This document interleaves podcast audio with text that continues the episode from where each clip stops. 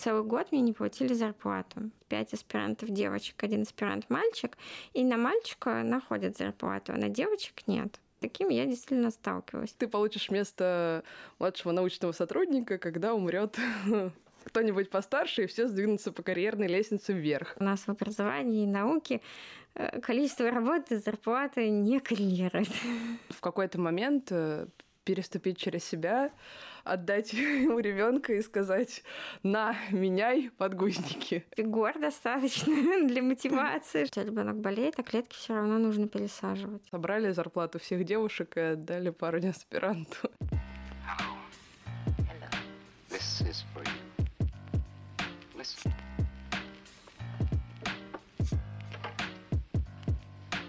Привет-привет! Это подкаст «Ученые жены» и с вами его ведущая Катя Марчук. В каждом новом выпуске я приглашаю ученую, которая является по совместительству женой и мамой, чтобы обсудить науку как стиль жизни и поделиться секретами успешного совмещения карьеры и семейной жизни.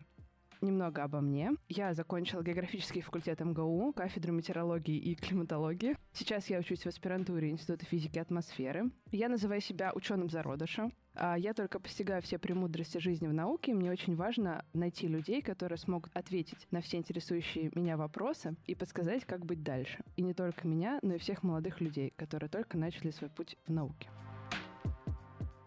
Сегодня у меня в гостях Анастасия Моралева, Настя закончила МФТИ, факультет биологической и медицинской физики, кафедру физико-химической биологии и биотехнологии. После института Настя пошла учиться в аспирантуру в Институт биоорганической химии РАН, где и работает до сегодняшнего дня.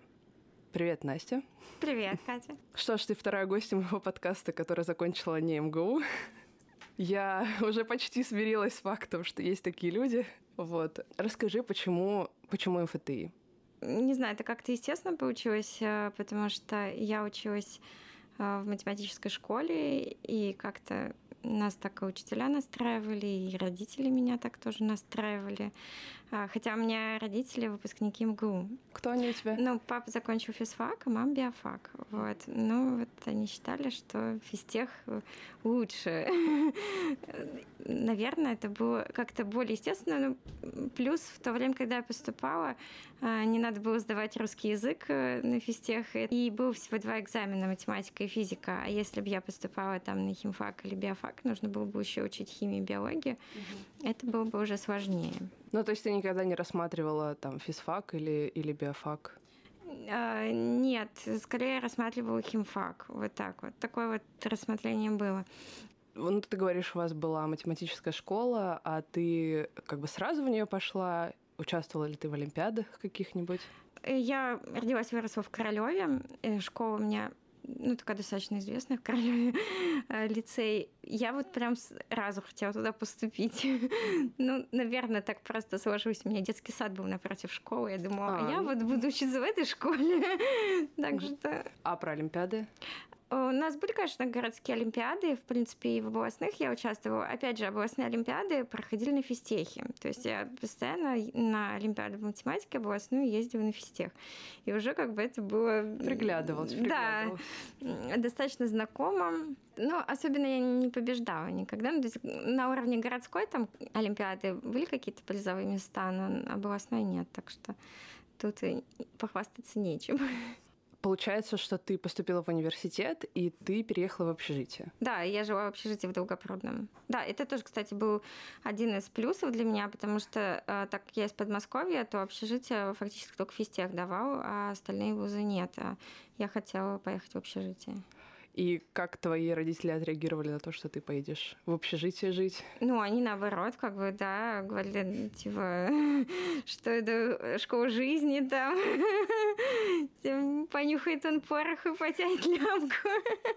Будет солдат, а не шуматон. Расскажи, может быть, какие-то самые запоминающиеся моменты из университетской жизни? Честно говоря, было просто очень много учебы, и учеба прям занимала все время. С каждым годом ее там становилось больше и больше. И, наверное, пик это был третий курс, когда просто время было расписано там по часам, сколько времени я сплю. Вот я ночью сплю столько-то, потом, значит, я иду на лекции, днем я тоже там досыпаю, потом я учусь, когда и реально, то есть больше ни на что не было времени практически. Работать было почти нереально. И я помню, что у меня была такая подработка оператора на телефоне. Я параллельно с работой на телефоне еще делала лабораторные работы. Такие вот были запоминающиеся моменты. Ну, как ты успевала и с друзьями общаться, и отношения строить, но это как-то не отрывайся от учебы.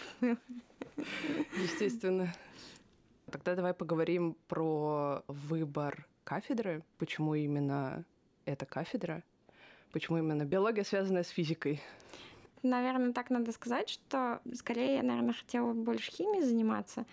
Это прям вот такой пример, что я прям хотела с детства. Вот у меня началась химия в школе, и меня так сразу впечатлило, что я хотела заниматься химией. Биология мне сначала не нравилась. А потом, когда в школе уже началась молекулярная биология, клеточная, это как-то более ближе к химии, мне уже стало интересно, и поэтому я уже хотела идти вот в такую область, связанную с биохимией и молекулярной биологией. Я училась в начале 2000-х, получается, выбирать надо было это 2003 год. Э, у нас были экскурсии по кафедрам, но у нас э, в то время был объединенный факультет. Это сейчас он разделился, а вот э, когда я училась, это был факультет молекулярной биологической физики. И половина факультета была физхимия, а половина биологическая часть. И mm-hmm. до третьего курса все курсы у нас были общие. И нужно было дальше определиться, да, либо ты в это направление идешь, либо в биологическое. Когда мы ездили по кафедрам, на самом деле реально у нас э, биологических там было три или четыре кафедры. Институт биологической химии, он выглядел, скажем, наиболее прилично. ну, э, все таки это было после 90-х, и во многих э, местах была такая разруха, а, в общем-то, и Бухауны был позже построен, и как-то обстановка там лучше была, скажем. Mm-hmm. То есть, э, скорее, вот на меня повлияла именно экскурсия на кафедру. То есть, mm-hmm. мне показалось, что там все более живое и не погибшее, чем в других местах, хотя это, может быть, было ошибочное впечатление. Поэтому я скорее выбрала институт, чем направление. То есть вот я поняла, что вот я хочу в этом институте работать. Дальше был список лабораторий, и на самом деле я просто выбрала название, которое мне понравилось. Там было название «Структурная биохимия» название моей лаборатории было раньше. Вот я его выбрала. Так я не очень-то представляла, чем там занимается. Ну и плюс еще повлияла встреча с будущим моим э, микрошефом, потому что он очень интересно рассказывал и как бы четко ставила задачу. То есть он говорит, ты придешь, будешь делать то-то и то-то. И мне это очень понравилось, потому что остальные люди, которых я встречала в других лабораториях, там во время экскурсии, они вот так четко сформулировать, что мы тут будем делать, не могли. То есть они сразу вот на экскурсии студентам сразу говорили, что вы вот будете делать вот это, вот это. Да, такое было тоже. Ну, то есть у нас есть такие такие задачи, приходите. Да, да, да, да, да.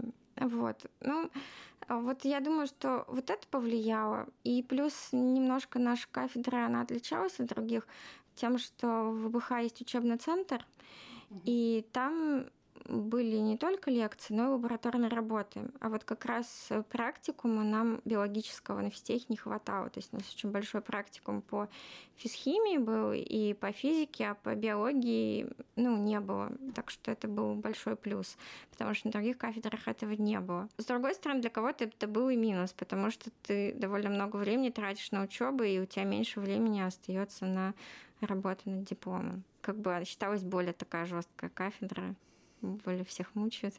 Но мне это как раз нравилось. Я слышала такой факт, что обычно в МФТИ на биологию больше идут девочки, чем мальчики. Вот в твое время так же было? Ну, в принципе, на нашем факультете было больше девочек. То есть на нашем, на 120 человек было 20 девочек, а в то время как скажем, на квантовой электронике там было 5 девочек, или там радиотехники и кибернетики там 5 девочек чуть не на 150 человек. Так что в целом, да, в то время было на нашем факультете больше девочек. Большая часть пошла именно на биологическое направление. А как ты себе это объясняешь? Не знаю. Потому что, ну вот сейчас у меня на работе равное количество мужчин и женщин. Вот. Почему девочки не очень хотят теоретической физикой заниматься обычно. Не знаю, если честно, я никак не объясняю, потому что ну, я понимаю, что как бы и то, и то интересно. То есть э, исключительно интерес? Мне кажется, да. После, получается, выпуска ты сразу пошла в свой институт, да, аспирантуру. Да. И, и как тебе было в аспирантуре? Тут надо сказать, что э, на шестом курсе я вышла замуж, и после института я родила ребенка. Училась в аспирантуре, уже имея ребенка. Вот. Это достаточно сложно было совмещать. После аспирантуры, несмотря на то, что мне удалось там опубликовать, э, две статьи мы опубликовали, э, все-таки было недостаточно для защиты материала. И у меня был такой момент, когда я решила, что не могу больше заниматься экспериментальной работой, и нужно заняться теоретической работой, что это очень сложно все совмещать с ребенком. Был этап, когда я работала в лаборатории биоинформатики в Институте молекулярной биологии. Работаю там где-то около трех лет, ну, поменьше чуть-чуть. Потом был этап, когда я преподавала на кафедре высшей математики, то есть это было чисто преподавание. Потом я родила второго ребенка, после этого я вернулась обратно в БХ. То есть у меня был такой перерыв где-то 5-6 лет, когда я не работала в БХ, но как бы на самом деле, когда я туда ушла, я продолжала туда полежать, что-то доделывать. Но первый год как бы достаточно активно, а потом уже время от времени. То есть как бы я не разрывала связь, но тем не менее вот такой перерыв был, и уже я вернулась назад, э, наверное, это был 2016 год, то есть 6 лет назад. А как твой научный руководитель отнесся к тому, что ты идешь в аспирантуру с ребенком? Нормально. Ну, есть... Абсолютно, да. Ну, то есть, получается, что тебе нужно было делать эксперименты? Да. Ну, мне надо было поступить в аспирантуру с ребенком, когда ребенку было два месяца. Мне надо было сдать экзамен по биохимии. А биохимии в институте у меня не было. И большую часть материала я видела впервые. Вот, то есть, наверное, сейчас бы я так не смогла, и более того, я бы сейчас не стала так делать, то есть я понимаю, что это было неправильное решение. Можно было, ничего бы не изменилось, если бы я поступила через год или через два. Это было бы более правильно. То есть э, ты думаешь, что нужно сделать, делать перерыв какой-то после рождения ребенка? Я думаю, что да. Тогда казалось, что я куда-то опоздаю. Но вот сейчас я понимаю, что никуда бы я не опоздала. Вот, и, может быть, э, я бы более взвешенный выбор сделала. Ну, расскажи вообще, как строилась твоя работа. То есть у тебя маленький ребенок, и ты его оставляешь и приезжаешь, э, делаешь эксперименты, уезжаешь. И примерно так. Но мне очень помогала моя мама. То есть она частично ушла с работы, в выходные еще два дня на неделе она сидела с сыном. И получается, что я работала четыре дня. Это было два выходных плюс два дня на неделе. Собственно, да, э, наверное, мы жили сначала у родителей мужа, они не очень далеко живут от моей работы. Потом мы жили в общежитии Академии наук, тоже, в общем-то, не очень далеко. Ну да, была такая возможность оставить ребенка и поехать э, на работу. Наверное, когда ребенку было два года, уже с ним сидела няня. Ну, как бы я нашла такую няню, которая типа домашнего детского сада у нее было. Там mm-hmm. она сидела сразу с двумя-тремя детьми. Вот. В общем, так это примерно строилось. Угу. А в чем заключалась твоя работа в аспирантуре? А, ну, проведение экспериментов, то есть больше клеточный биолог и там, в общем, молекулярная клеточная биология ставить электрофорезы, там, иммунстохимия, микроскоп, вот такие вот э, вещи. То есть это больше эксперименты, да. нежели обработка экспериментов? Да, это эксперименты довольно трудоемкие, довольно длительные. То есть специфика нашей работы когда вот э, раньше, наверное, все-таки не такие длительные были, а вот сейчас уже прям совсем стали у нас длительные. А длительные это сколько по времени? Мы начинаем там в 8 утра, закончить можем там в 12 ночи, настолько длительные. И они длятся по несколько дней. То есть как бы у тебя э, эксперимент может там 2-3 дня длиться. А ты должна присутствовать на время проведения эксперимента? Э, бывали такие эксперименты, которые как бы я делала все в одиночку, да, когда я и швец, и жнец на дуде и грец. Сейчас, к счастью, мы делаем втроем и можем друг друга заменить. Это, конечно, большая помощь. То есть ты делаешь эксперимент, э, описываешь его, таким образом нарабатываешь какой-то материал. Да, да. Расскажи, как ты написала первую статью? Потому что это такое священное действие. Тут, конечно, была большая помощь моего руководителя. Ну, примерно... На самом деле, моя первая статья была по материалам моего диплома, в общем-то. Э, так что это было похоже на написание диплома. Там, в общем, такие же разделы, как и в дипломе. Такое же похожее введение, такой же раздел материалов и методов, ну, только более кратко, наверное. Я бы не сказала, что это как-то очень сильно отличалось от написания диплома. Ну, то есть диплом магистрского на основе его, да? Да, да, да, да. А как понять, например, в твоей области, что материала достаточно, чтобы написать статью? Ну, обычно ориентируешься уже на опубликованные работы, то есть смотришь, что люди публикуют, и понимаешь, что есть у тебя этот материал или нет. Ну и если у тебя эксперимент там воспроизводится, если ты как какой-то четкий результат получил уже. А вот если эксперимент не удается? Да, такое бывает, э, к сожалению, когда у тебя есть какая-то гипотеза, она не подтверждается. Я бы сказала, все-таки, э, когда руководитель формулирует э, задачу, он такую возможность должен иметь в виду, что будет, если не получится, и что мы тогда опубликуем. Иногда, конечно, бывает, что публикуют отрицательный результат, да, вот мы сделали это, это, это, и ничего не сработало. Часто приходится отказываться, да, бывает, что работа сделана впустую. Давай поговорим про твою семью. Как э, вы познакомились с мужем? Ну, мы однокурсники, так что мы познакомились в институте. Мы выпускники одного факультета. У него какая специальность? А у него физика плазмы. Вот, ну то есть у нас был объединенный факультет, то есть у него как раз э, больше физхимия вот в этом направлении. А, то есть вы, на, на, получается, на одном факультете да, на разных учились, кафедрах? Да, да, на разных кафедрах, потому что у него более физическое там и угу. химическое направление, а у меня биологическое. При какой-то активности или просто подружились? У нас была компания ребят, с которыми мы ходили в горы. Ну, хотя на самом деле у меня муж водник, но он тоже в этой компании тусил, и поэтому мы познакомились. И вы, получается, сейчас оба работаете в институтах? Да, мы оба работаем в науке. И вы никогда не планировали уходить, скажем так, в индустрию? Ну, сказать, что вообще никогда не планировали, нельзя так сказать. Ну, не пробовали работать? Нет, не пробовали.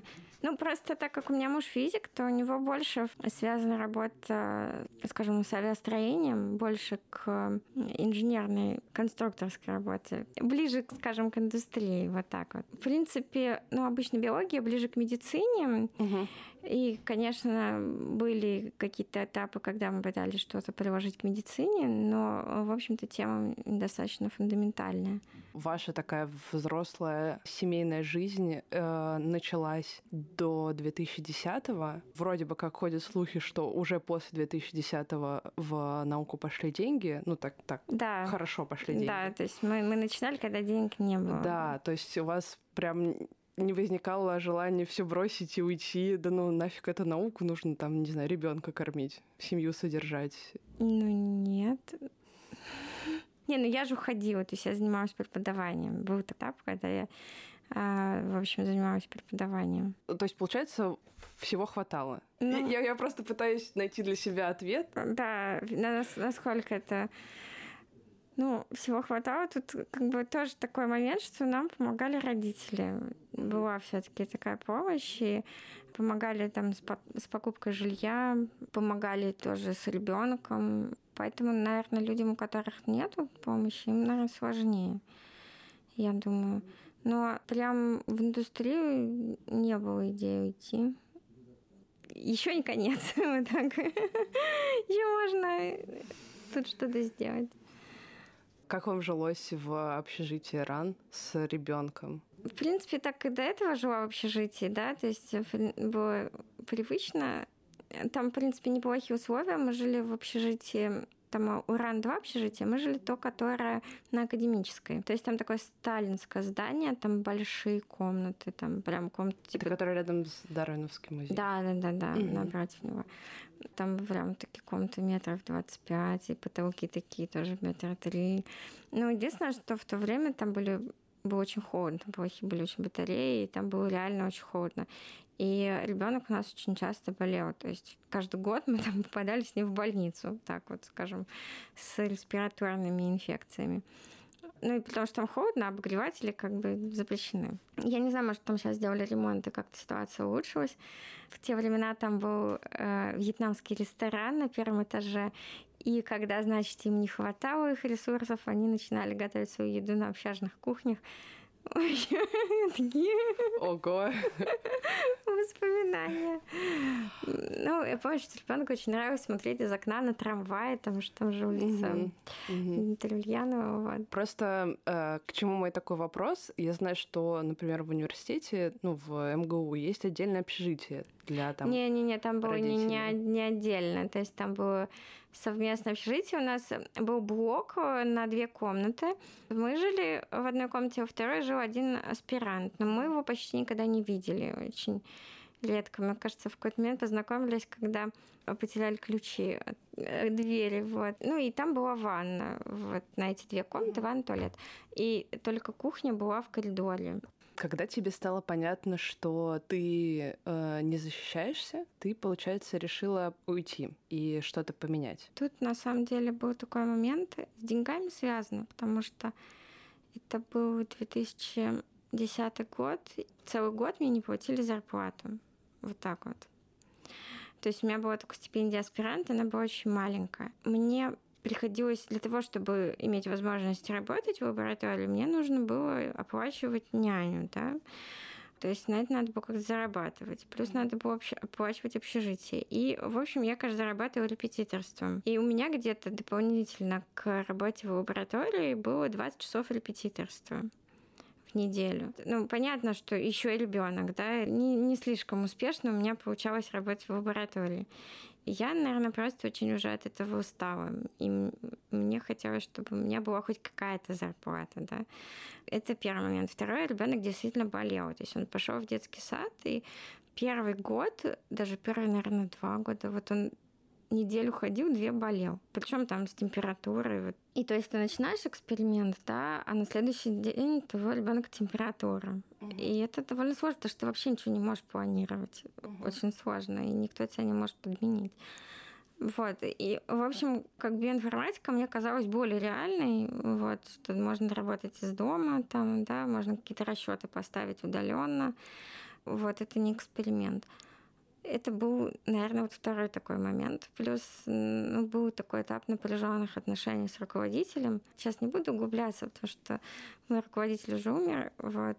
Но такой был тоже этап напряженных отношений. Поэтому я решила уйти вот, и начать э, что-то новое. Но тоже не могу сказать, что это очень успешно получилось. Вот. А, а почему ты вот ты говорила, что ты хоть ты и ушла, но связь ты поддерживала и приезжала ну, и делала эксперименты. Да, я не могла это закончить. То есть я думала, что ну вот надо это делать, работу, опубликовать статью. Такой момент был, что я доделывала и доделывала работу. Исходя из какого чувства? Из того, что нужно доделать работу и все, или? Ну, то есть я надеялась, что, может быть, получится защититься все-таки, да, что вот если, ну, и мой руководитель мне так говорил, что вот если мы сейчас публикуем эту статью, то тогда там ты сможешь защититься. И, и наверное, это тоже был такой вот угу. момент. Получается, что ты одна ставила эксперименты? Нет, не совсем. То есть э, та работа, в ней участвовала еще несколько человек, и там участвовали наши коллабораторы из Франции. То есть тут тоже такая была ответственность, да, что в ней э, задействована не только я, поэтому ее нужно доделать. То есть там частично эксперименты делались во Франции, а частично их делал я. Вот, ну и, и моя руководительница, она тоже там делала эксперименты. Ну, твой муж тоже в это время работал в институте. Да, ну вот он э, защитился в срок, вот, угу. и Четыре года. В три, даже год в три года он защитился, и, в общем-то, довольно, мне кажется, успешно у него карьера складывается. Угу. Научная. То есть он, как, какая у него сейчас должность? Я, может быть, ошибусь, скажу, заведующий лабораторией или даже, может быть, заведующий отделом у себя в институте. Ну, то есть он так э, шагал по карьерной лестнице? Да, да. А общежитие вам дали, потому что ты Нет, э, общежитие, кстати, НБХ не дал мне общежитие. Общежитие дал его институт и дал ему как аспиранту, uh-huh. и плюс его семье, то есть сразу три места. Ну, э, связано с тем, что в их аспирантуру меньше человек шло, а у нас вообще в аспирантуру большой конкурс был в то время. Э, было много иногородних, и дефицит мест был. А у них, наоборот, был какой-то недобор, и были поэтому свободные места. Угу. А вот э, скажи, вот тот год, когда тебе не платили зарплату, это получается, ну, как это вообще работает? То есть это всем не платят зарплату, потому что нет гранта, или не платят самому младшему, как бы самым младшим сотрудникам? Ну, у нас не платили все. Нас не платили всем, потому что была проблема с тем, чтобы оформить человека на, скажем, по уставке МНС, и можно было оформить только на грант. И, соответственно, если тебя не оформляют на грант, то и зарплат тебе не платят. Ну и фактически другим аспирантам тоже там не платили. И даже в этот момент не хотелось уйти? Нет. Наверное, так как я подрабатывала репетиторством, я думала, что... Может быть, кстати, и хотелось. Может быть, я, я сейчас так говорю, что не хотелось, а на самом деле...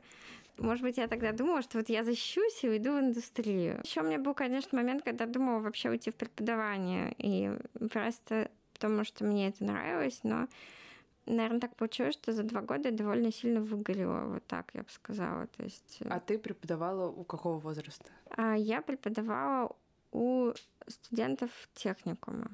То есть это 18 лет. Ну, mm-hmm. как бы это, получается, 10-11 класс, первый, второй курс, вот так, если mm-hmm. на институт смотреть. Наверное, я не могу сказать, что там была хорошая зарплата, там была тоже очень плохая зарплата, и я очень как бы сильно в это вкладывалась, наверное, эмоционально. И, наверное, был какой-то вот такой момент выгорания чуть-чуть, и, наверное, я поняла, что все таки преподавание — это немного не мое, а, потому что у меня а, не получается а, зажечь э, интерес детей, то есть чтобы им было интересно. То, что я люблю, я не могу вот эту любовь э, передать им, да, то, что меня там восхищает в математике, передать это не получается. Э, поэтому я решила, что это ну, не, не совсем, наверное, мое. А что за техникум был?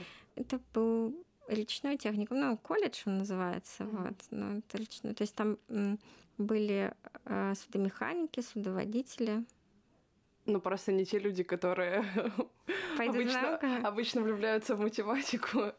Нет, но они же потом многие идут на учиться на судостроителей, mm-hmm. вот, то есть на инженерных. Это же больше инженеры. Да, но тем не менее, там математика очень даже нужна. Не, на самом деле были ребята, которым нравилось, да, mm-hmm. но им изначально нравилось. Была не моя заслуга, mm-hmm. вот, и которые хотели там быть инженерами, судостроителями. Ну, это было не большинство. И ты так разочаровалась немного в, в них? Скорее в себе. Еще я была довольно, на самом деле, молодой преподаватель, и мне было, конечно, сложно держать дистанцию. Вот это тоже был такой момент. Но я видела, как работают другие преподаватели, и сравнивала себя, и понимала, что мне вот что-то не хватает для успешной работы. А вообще ты считаешь, что ученому нужно преподавать, или это вообще не важно? Ну, я думаю, что это полезно, но в нашей работе есть потребность в рабочих руках, вот, и чтобы кто-то тебе помогал, там, студенты, где их брать, если ты не преподаешь? То есть, если ты преподаешь, ты имеешь ну, доступ да. к рабочей да. силе. так это достаточно сложно. Кому-то просто нравится. Я просто помню, как тоже спрашивала у своего научного руководителя в магистратуре, там ему дали, ну, как административную нагрузку в институте. Ой, я уже забыл, как это называется, начальником по научной части всего института. Я у него спрашиваю, зачем вы еще и преподаете? Ну, то есть это же прям большая нагрузка, когда ты ведешь там не один, а там несколько курсов. И он мне говорит, Катя, ученики нужны. Вот, то есть мне нужно, чтобы приходили люди, там, со мной работали, вот, чтобы была... Э, смена, да. Да, смена, чтобы люди там оставались, чтобы кто-то делал работу. Не, ну еще на самом деле такую точку зрения, помню, у Феймана я читала, что бывает такое, когда ты в науке, ну, не знаешь, куда двигаться, вот, и какой-то вот происходит такой вот спад и простой, а когда у тебя есть преподавание, оно вот как бы этот этап может хорошо заполнить. Не знаю, меня как-то все время смущает вероятность того, что мне придется там в какой-то момент читать лекции. Не, ну не всем это нравится, некоторые вот. прям, да, реально. То есть у меня был период жизни, когда я была репетитором тоже, mm-hmm. по-моему, полгода, и это был эм, четвертый класс. Я поняла, что так, чтобы завладеть вниманием человека конкретного, э, это очень удобно, когда ты работаешь с ним наедине. Потому что если их уже там, особенно детей, больше одного, то все, ты, скорее всего, ну, это будет провал, потому что они будут там беситься, раздражаться, в общем, какие-то такие у меня были мысли, что типа вот с одним человеком нормально работать, а вот больше одного это уже очень сложно. Да, действительно, это сложно, согласна. Но на самом деле, когда у тебя есть дети больше одного, то это развивает командные навыки. Второго ребенка ты э, в какой период родила? Ну, когда мне уже было 30 лет, получается. Разница 7 лет. То есть старше сразу после института родила, вот, а следующая через 7 э, лет. Вот так. То вот. есть в тот период, когда ты ушла из института? Да, в то время, когда я как раз работала на кафедре, вот. И на самом деле я не вернулась э, еще и по той причине, что институт, где я работала, находился достаточно далеко. То есть это мне было бы очень далеко ездить, и я понимала, что с маленьким ребенком я это не смогу, скорее всего, вот так. И то есть ты решила вернуться в свой институт? Да, да. И ну так совпало, что я приехала к своему научному руководителю, а там довольно много людей ушло из лаборатории на этот момент, и она скорее была рада, что кто-то к ней пришел работать. Тебя приняли обратно. Да, да. То есть это было так же, как и с первым ребенком, то есть. Но это было вообще по-другому. Во-первых, со вторым ребенком я уже два года вообще не работала, да, то есть и, и после того, как я ушла в отпуск, да, на, на кафедре, там потом в декретный отпуск сразу. Вот я пришла к своему научному руководителю, когда ну, ребенку было чуть меньше полутора лет. Угу. Вот. И я на самом деле не работала в первые полгода, когда пришла. А, то есть у меня была частично, я была в декретном отпуске, да, а частично работала.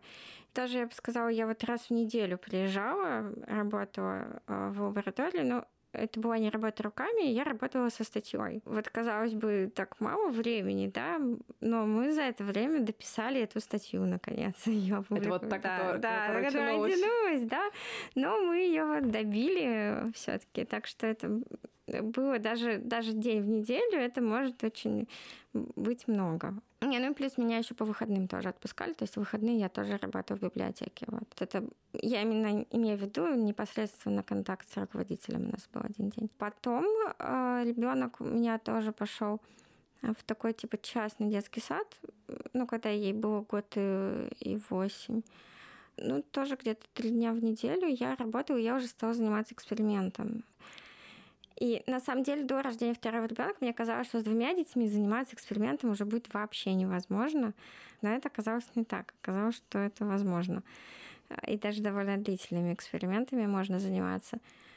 Ну, конечно, со вторым ребенком мне повезло, она довольно мало болела. Ну, и, и как бы ну, были, конечно, какие-то этапы когда она болела много в первый год, но в целом гораздо меньше. Первый год, когда я работала, фактически моя зарплата, она полностью уходила на оплату детского сада. Вот так. Но... Обоих? Или... Ну, старший уже в школе был, а, да. Угу. Вот, то есть э, она ходила там три дня в детский сад, там, да, это стоило 15 тысяч, и такая у меня была зарплата. Вот. И это никаких плюсов я от этого не получала, кроме того, что я не теряла квалификацию. И, ну и плюс мне надоело уже дома сидеть. Это хотелось работать. Но получалось, что я и с ребенком половину времени провожу, да, и половину времени работаю. А потом она пошла уже в обычный детский сад, да. Тут я решила, что можно как-то и на свои гранты уже подавать. Так у меня были публикации. Вот. Ну, когда ты подаешь на свои гранты, это, конечно, повышает твою зарплату вот, участие в грантах. Но ты могла подавать грант без кандидатской?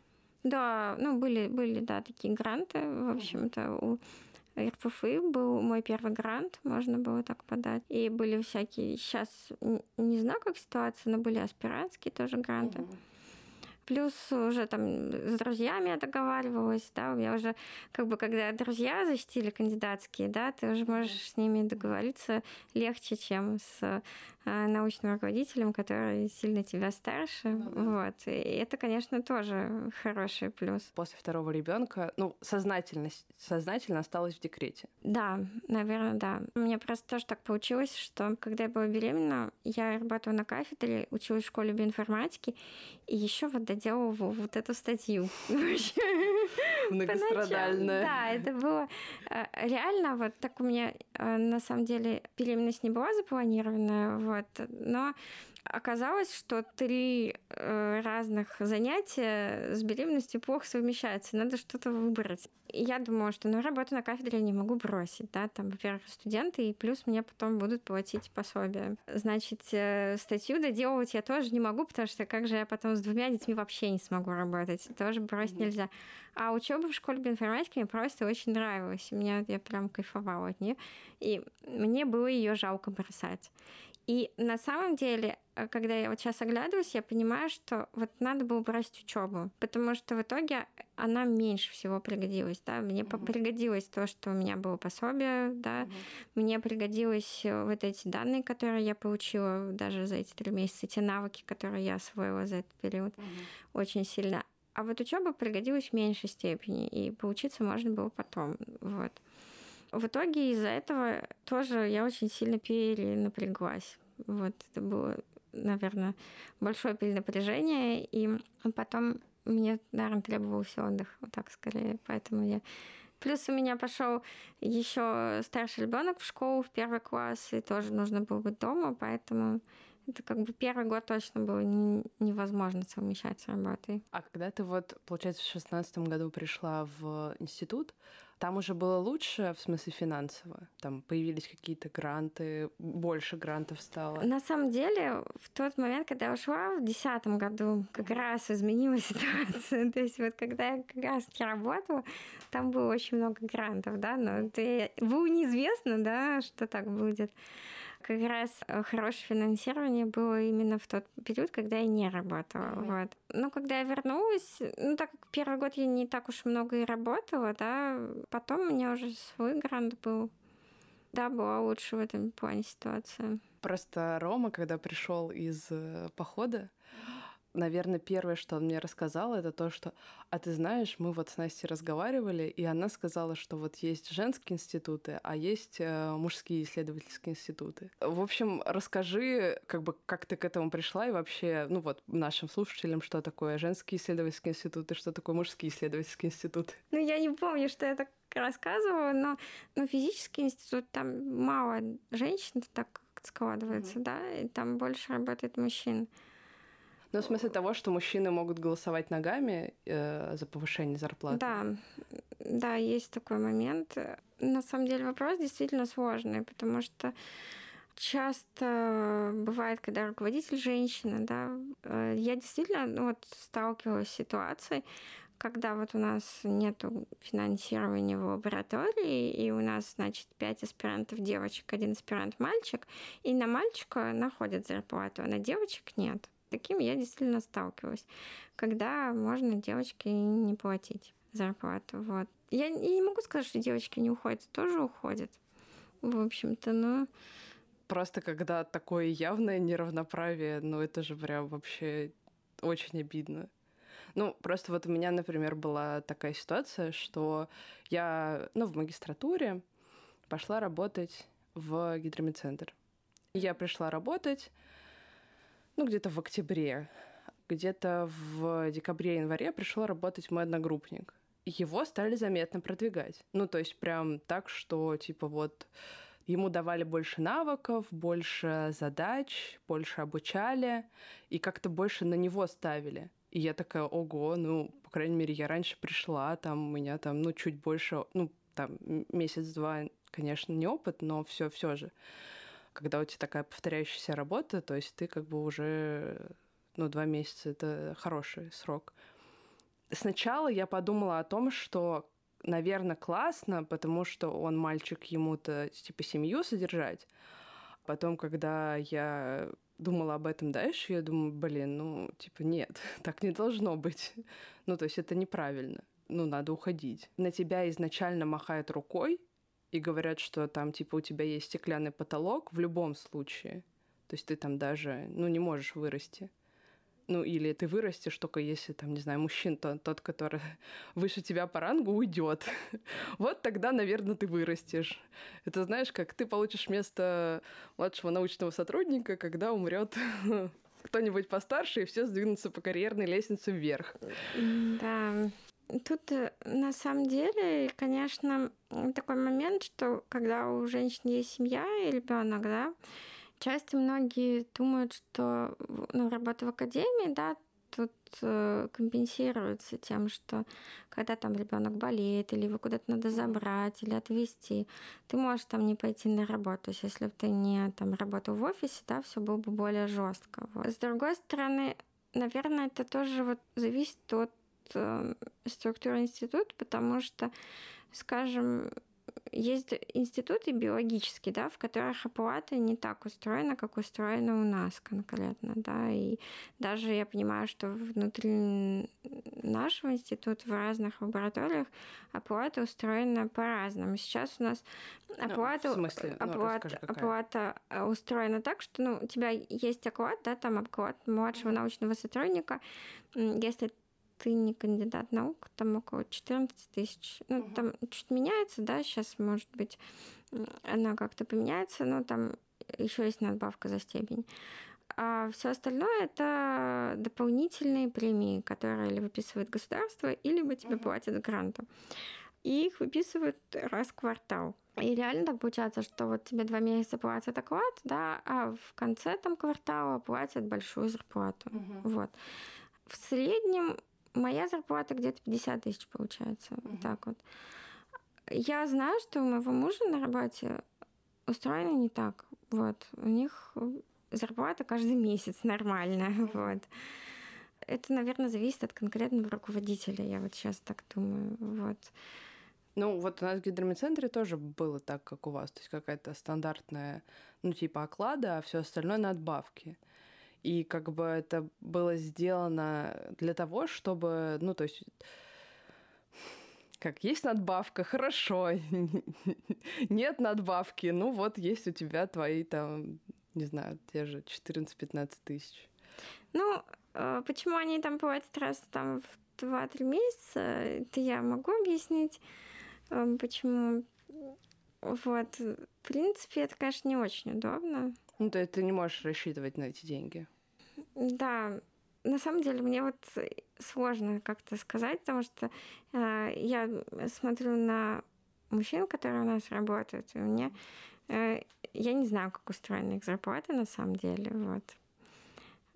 Поэтому так же, как моя... Вот я знаю, что, что у всех как бы женщин примерно одинаково устроено. Вот. А сказать, устроено ли у них так же или нет, я не могу. Я могу сказать, что в других институтах у меня брат работает в физическом институте, и муж работает в институте высоких температур, а то я могу только вот по ним судить, и я знаю, что у них не так. Раз ты знала о том, что среди аспирантов мальчику платят, а девочкам не платят, ну, то есть как вы вообще к этому относились?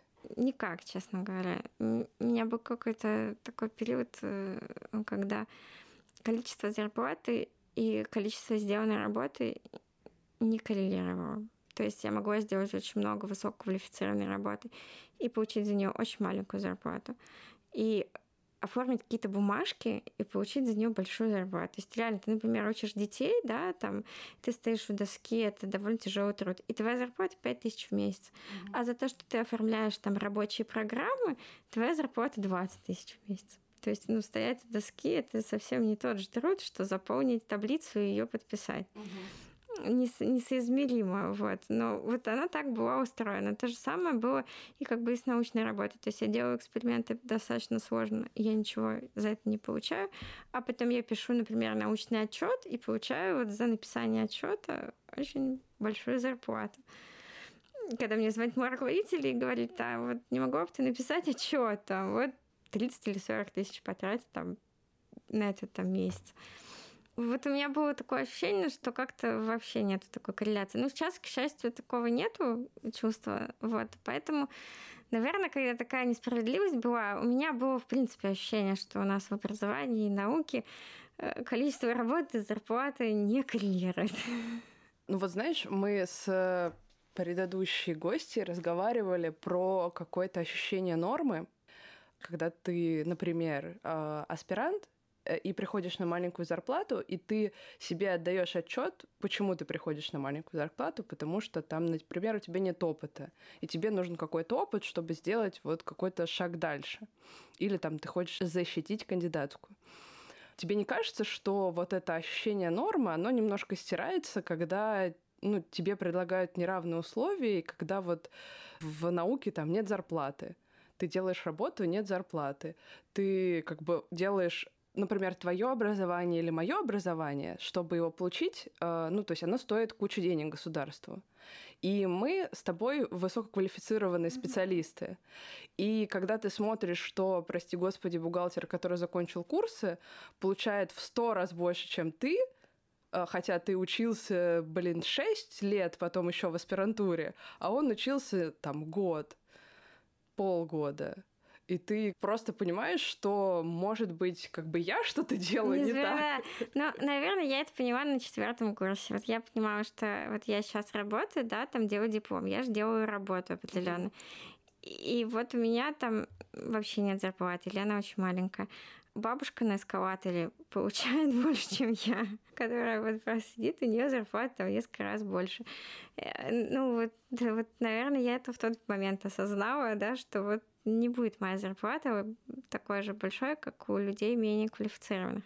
И это же не только в России так, это в принципе во всем мире так, что действительно ты работаешь в такой области, где а, нужно очень много учиться, где, которая очень конкурентная, туда еще не всех берут, да, а при этом в социальном плане, да, ты находишься не наверху далеко, да, то есть ты там, там не можешь себе позволить домработницу или няню, да, там а, ну, я думаю, тетеньки на эскалаторе тоже не могут позволить себе да, домработницу. Да, ну, как бы, если ты работаешь там э, бухгалтером, да, или маркетологом, да, mm-hmm. то часто ты это можешь, вот.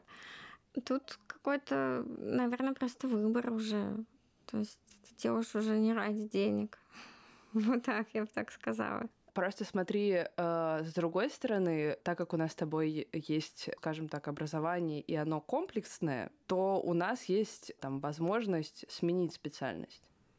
Да, конечно, да. Вот. Бухгалтер, чтобы сменить специальность, ему нужно там какое-то время, не знаю, учиться, тоже что-то предпринимать. У нас же есть какой-то лак э, специальностей, которых, ну, в которых мы можем так или иначе перейти. Да, я к тому, что, наверное, стоит искать, где лучше.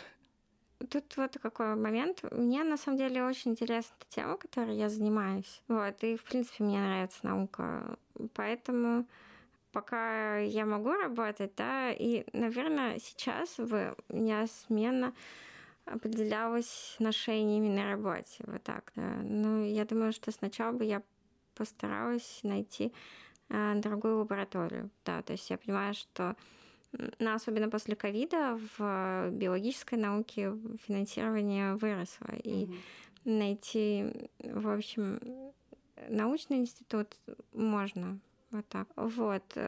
Плюс, конечно, с детьми, наверное, вот именно офисная работа довольно сложно совместима. Еще определяющим э, является, как далеко твоя работа находится от дома. Но пока дети недостаточно большие, я знаю, опять же, из опыта гидромедцентра, что это такая, ну вот лично для меня и лично для меня это было какое-то, ну, знаешь, такое болото. Ну, то есть, типа, ну, платят, ну, хоть немного, но платят. Да, в смысле графика, то, что он совместим с э, чем-то другим, тоже хорошо. Ну, то есть мы работали там, ну, не сутки через трое, но там у нас было там несколько смен за неделю, да, то есть две-три смены за неделю тоже довольно удобно, то есть остальная часть недели у тебя свободна, то есть можно с чем-то совмещать. Но потом это, к этому привыкаешь, и уже как будто бы тебе не хочется куда-то рыпаться, там развиваться. И тебе нужно сделать над собой какое-то усилие, чтобы понять, что нет, это вот как бы это болото, и нужно из него выбираться, потому что я хочу расти, и мне недостаточно того, что вы мне здесь предлагаете. Вот, потому что, знаешь, как, как будто бы тебе начинают говорить, что а куда ты пойдешь? А тебя там никто не ждет, а у тебя не получится, а вот ты здесь сидишь и сиди, ты нам нравишься. Ну вот знаешь, вот как-то так тебя начинают убаюкивать немножко. Да, к сожалению, у нас ты нам не нравишься, мы тебя в любой момент выгоним. Реально, да. У нас ну, довольно, довольно жестко вообще, очень жесткий контроль. Но как бы на самом деле наша работа, она определяется еще не только зарплатой, но еще и количеством финансирования на оборудование и материалы, потому что а, у нас материалы достаточно дорогие. Эти исследования, которые мы делаем, там мы миллион рублей тратим только на расходные материалы. Mm-hmm. Легко просто. Mm-hmm. Вот, э, желательно бы еще и два, мы бы не отказались. А еще бы нам, пожалуйста, там еще купите новую центрифугу. Это тоже бы мы не отказались.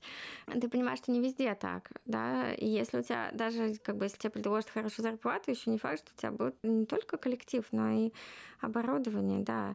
Плюс еще как бы очень важно связи руководителя, да, то есть если ты чего-то не умеешь или не знаешь, насколько быстро он может найти того, у кого есть, чего у тебя нету, и кто тебя может научить. Это тоже mm-hmm. определяющий. Когда ты понимаешь, что твои руководители этим всем обладают, это довольно сильно стимулирует, потому что ты понимаешь, что ты можешь делать научные исследования. Mm-hmm. Вот. Но у нас действительно довольно есть контроль такой в нашем институте. И у нас есть раз там или два раза в месяц научные семинары, угу. там с участием директора института, вот, где довольно жестко с тобой разговаривают, что ты сделал. Но работать нужно достаточно интенсивно. Как бы получается график относительно свободный, то есть э, с одной стороны есть такие длительные эксперименты, да, ну вот когда ты рано очень приходишь, поздно очень приходишь, но в другой день ты, допустим, приходишь там на полдня. Но иногда приходится в выходной прийти. Такое тоже есть. Идея как бы хорошей публикации многих тоже стимулирует. Благодаря тому, что у тебя есть хорошие материалы, можешь сделать работу в хорошем журнале. Вот. Мне кажется, свободный график — это такая ловушка немножко. Ну, на самом деле, когда у тебя есть дети, у тебя такая огромная нагрузка сравнимо с работой. Но на самом деле это не только в науке, в принципе. Совмещать материнство с любой другой работой — это очень уже тяжело. Неважно, кем ты работаешь, это тяжело. Если там есть возможность работать не полный день, да, то есть работать полдня. Многие женщины это выбирают работать uh-huh. полдня, потому что вот full time совмещать с ребенком там в детском саду или в первом классе это очень сложно. Не только как бы связано со здоровьем, а с организацией вообще вот выстраиванием там образовательной траектории ребенка, да, с таким вот менеджментом, вот, э, который приходится осуществлять по поводу образования э, детей, что это действительно требует очень много сил и времени. Хорошо, но есть же папа. Да, есть, и сейчас папа, они все более включенные, но это на обоих человек большая нагрузка все равно. Как, как будто бы на женщину всегда это давит больше, чем на мужчину. Да, наверное, это такие традиции. Сейчас ситуация меняется. Я, допустим, могу сравнить в моем поколении включенность пап, она выше, чем была в поколении моих родителей, да, и часто мужчины водят ребенка к врачу и могут найти там ребенку какие-то дополнительные занятия, занимаются с детьми чего было меньше, скажем, в поколении моих родителей. И я думаю, что в следующем э, поколении, может быть, эта ситуация еще более выровняется. Вот. Э, часто женщины сами как бы не отдают, не делегируют, скажем, да, потому что же надо тоже доверять. Я просто, да, реально могу такой привести пример. У меня у ребенка младшего учитель в начальной школе мужчина когда создавал, есть такая штука, родительские чаты. Когда он создавал родительский чат, он включил туда мам и пап. И я была просто реально в шоке, потому что это был впервые вот за моего там старшего ребенка три классных руководителя, плюс там э, воспитатели в детских садах, везде были чаты. И мне всегда специально им приходилось писать, а включите вот еще и папу тоже в чат. Угу. Вот, и когда вот эта инициатива была учителя о том, чтобы включить и пап тоже, я очень впечатлилась этим. Вот. Ну да, ну тем более мужчина-учитель начальной школы, это прям, ну что-то необычное, выходящее за рамки. Да, Поэтому, да, действительно, некоторый перекос есть. Учителя больше будут взаимодействовать с мамой, позвонят скорее маме. Если с ребенком что-то случится, скорее позвонят маме, действительно. Поэтому э, такой перекос действительно в обществе существует. Ну, а у вас? У вас как? Ну, у нас тоже, наверное, в принципе, довольно включенный муж, но довольно большая ответственность, связанная с образованием, на мне лежит. Как совет на будущее, ты считаешь, что вот эта включенность, она должна с самого начала идти? То есть с самого начала нужно делегировать, чтобы как бы она потом помогала? Да, я думаю, да. То есть нужно в какой-то момент э, переступить через себя, отдать ему ребенка и сказать, на, меняй подгузники. Да, ну у нас как-то это было естественно, то есть у нас был сразу папа включен, он хотел смотреть, как там пеленать, ребенком было интересно. Вот. И сейчас есть тоже папы довольно, которым, которые включены в младенцев тоже.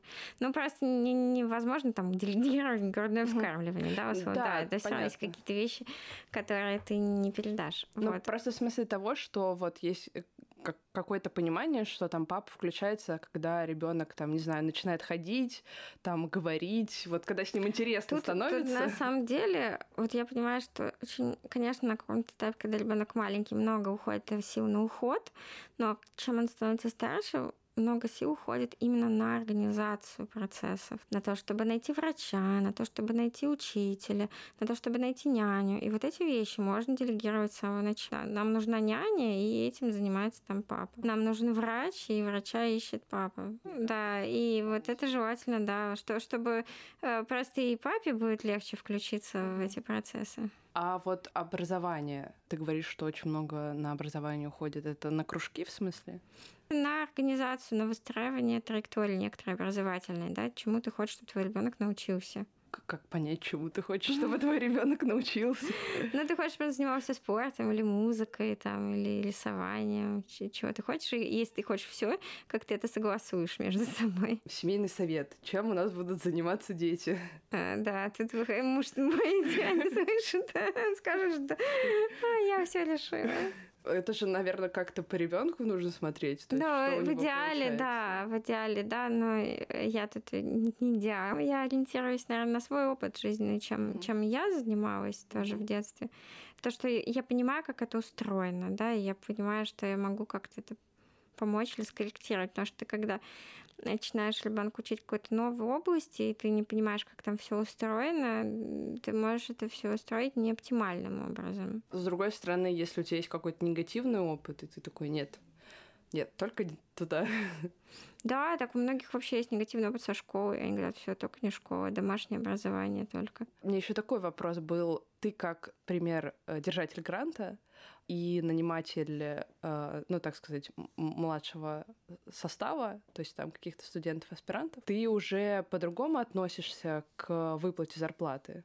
Ты будешь платить одинаково аспиранту и аспирантке да, это в идеале, но тут у меня очень маленький опыт. То есть у меня только студентка была, которая платила небольшую зарплату.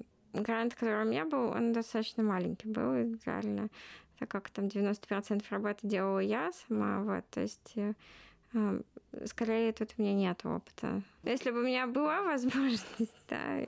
То ты бы поддержала? Да. Как бы ты отнеслась к тому, что твои дети пойдут? Скорее вопрос, как бы я отнеслась к тому, что если они не пойдут в науку. потому что всегда, конечно, проще, когда ребенок идет в ту же область, в которой работаешь ты, потому что ты можешь ему что-то подсказать. Если он хочет идти во что-то другое, там, когда ребенок мой говорит, я хочу быть мультипликатором. И думаешь, а как это вообще устроено, да, как, как там вообще они находят работу, а где нужно учиться, да, то есть ты понимаешь, что чтобы идти в науку, нужно там поступить в такие-то институты, учить такие-то предметы, а тут ты просто не понимаешь, чего надо учить, вот. Но это разве не мудрость родителя, как бы помочь понять то, что тебе, то, что ребенку хочется, и помочь ему вот как бы любую помощь оказать в том направлении, куда он хочет идти. Да, понятно, но это требует ресурсов тоже, поиск вот э, того и всего там когда ты просто ну, не в теме, да, то есть угу. это не, не всегда эти ресурсы есть, вот так. Ну, у меня просто большой мамин пример. Ее мама инженер, и мама не видела другого примера, кроме как идти в инженеры. Хотя, как бы потом поняла, что это не совсем ее.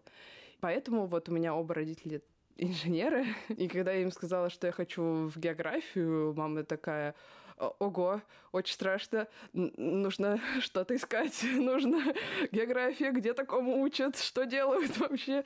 Ну, то есть она прям, да, она провела какой-то такой research, вот, э, ей еще подсказали, что вот есть школа юных географов, что вот можно пойти туда, и ну, то есть она меня никогда не заставляла идти там в инженеры. Я, я думаю, что это то, что нужно делать для ребенка, не заставлять его идти в ту область, которая ты знаешь, а он, может быть, и не хочет идти. Да, я понимаю, что да, в идеале, да, наверное. Ну, хотя бы бежать в ту сторону, говорить ему, да, да, да, мультиплика хорошо, вот рисуй, рисуй, там курсы рисования есть, к примеру.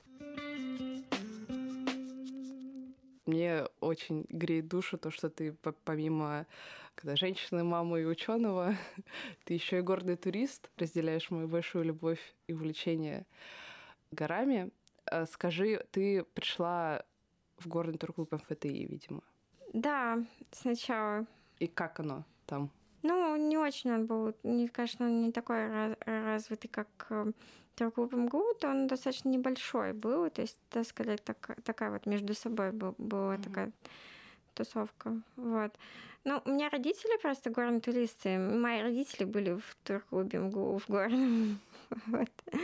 И там познакомились, и сначала мы ходили с братом, с родителями. Потом э, я э, ездила в Альплагерь Безанги, и там можно было просто приехать на смену. Вот mm-hmm. я так три года туда ездила.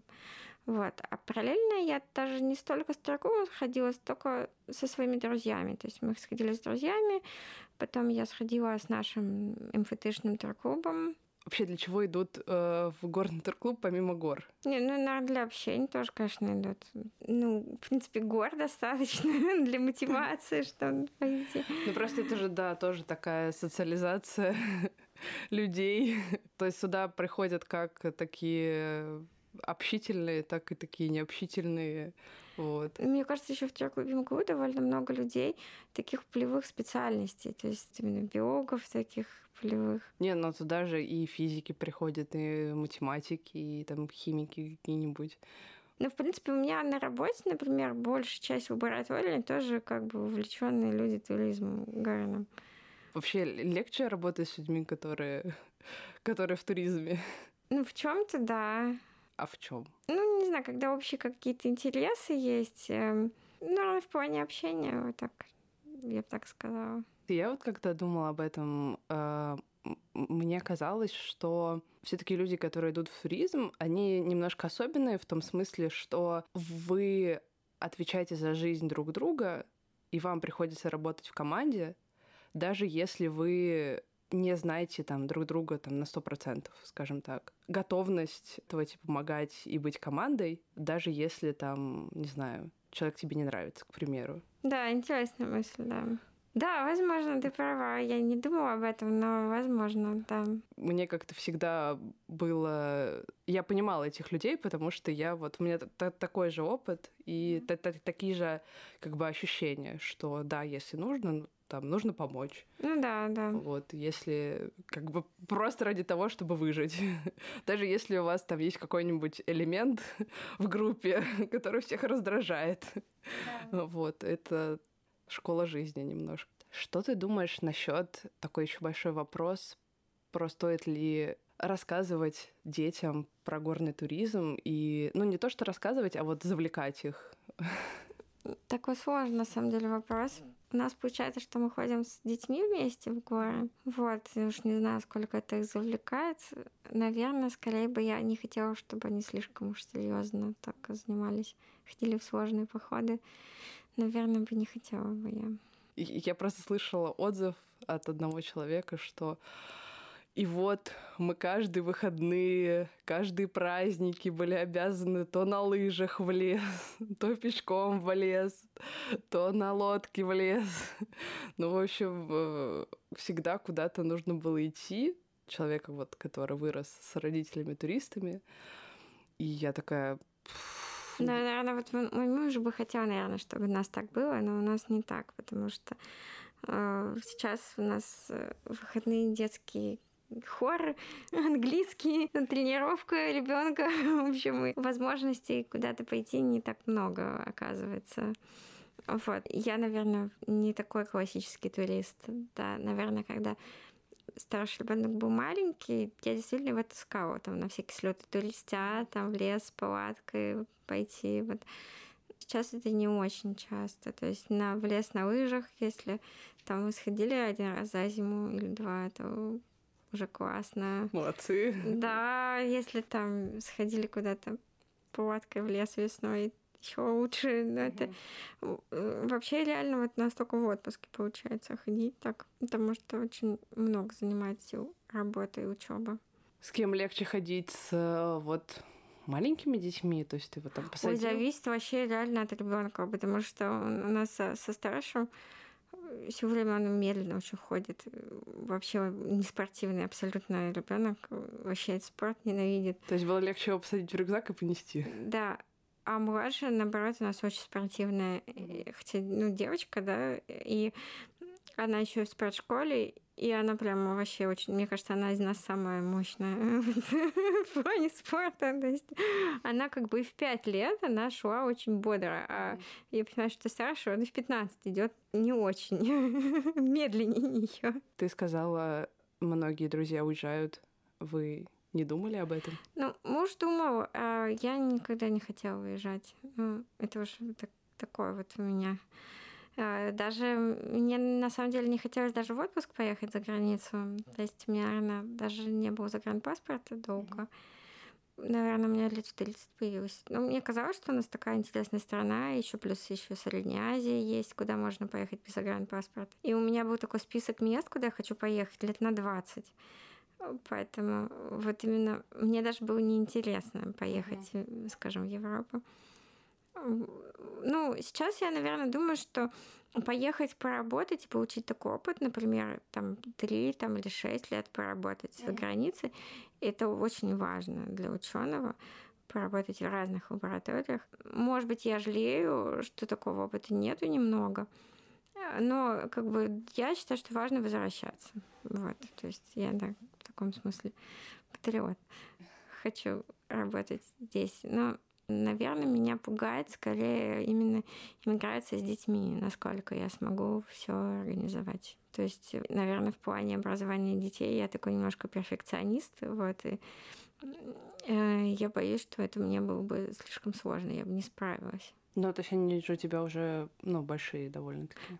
Ну вот это сложнее как раз. Вот с маленькими это как раз и проще, ну, потому да. что он ходит в детский сад, и что, там без разницы, какой детский сад ходить. А как раз с большими, когда нужно получать образование, оно там в разных странах весьма разное, и как-то не так уж просто организовано, вот. Вот это было бы мне сложно. Давай порассуждаем. А вот как ты думаешь, что нужно изменить в социальном плане или в плане зарплат, чтобы девушкам с детьми семейным стало комфортнее работать в науке? Ну вот что тебе, к примеру, не хватало? Яселек? Наверное, мне не хватало жить поближе к работе. Вот это не хватало. Потому что, ну, как бы в моей специальности это критически важно. Угу. Вот. Потому что там, там, если у тебя ребенок болеет, а клетки все равно нужно пересаживать. Вот, и, ну, хорошо, когда тебе кто-то может заменить, но часто не может. Тебе там какие-то образцы супер важные привезли, и тебе нужно срочно на работу. То есть э, вот этого, наверное, не хватало. Ну, конечно, хотелось бы, чтобы лучше была зарплата, но э, Наверное, вот э, еще есть такой момент, скажем, не, не очень да, справедливый, потому что если женщина делает такой выбор, да, что вот она сидит с ребенком, да, три года, ну или там два года, да, а то вот период у нее на самом деле нет работы, да, она не делает, она не там делает публикации, да, если она потом вернется, да, и будет там, допустим, подавать на грант, да, то будут же смотреть публикации за последние там два года там, там, или за последние пять лет, да, и явно вот она из-за того, что она сидела с ребенком, она тут выпадает. То есть вот есть э, в этом плане есть некоторая несправедливость, да. Я вот знаю, что за границей она вот ну, как-то исправлена, да, они вот не, не учитывают вот эти годы, когда женщина была с ребенком. Сходу мне сложно сказать, что я думаю, что больше, наверное, вовлеченность отцов, она, конечно, изменит баланс. Что, что бы ты сказала, если Тут, у тебя... Знаешь, на самом деле такой момент просто эм, как бы сложный выбор, когда тебе хочется и работать, да, и быть с детьми, да, то есть э, когда ты на работе, то ты не даже если тебе есть куда с кем оставить ребенка, там даже не работающая бабушка у тебя есть, например, да, то ты в это время же не с ребенком, вот, и это время проходит, ребенок вырастает, вот. И ты чувствуешь вину. Дело не в том, что ты чувствуешь вину, а в том, что ты э, этого не получаешь, вот этого общения. Но это может быть для тебя ценностью. Ну, как бы не для всех так это является ценностью, такой большой вот. А, но если ты хочешь с ребенком проводить определенное какое-то время, да, то приходится делать выбор, да, что в это время ты не будешь работать. Сильно, наверное, когда у женщины есть дети, то менее интенсивно у нее будет идти карьера. Вот скорее всего.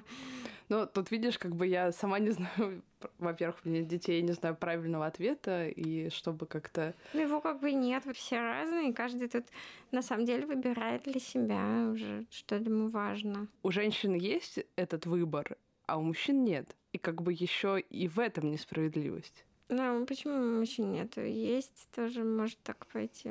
Им меньше приходится делать этот выбор. Вот как бы вот в этом я, ви... ну, лично я вижу несправедливость. То есть, например, так заведено, что у мужчины больше зарплаты, поэтому мужчина остается работать, а женщина остается с ребенком.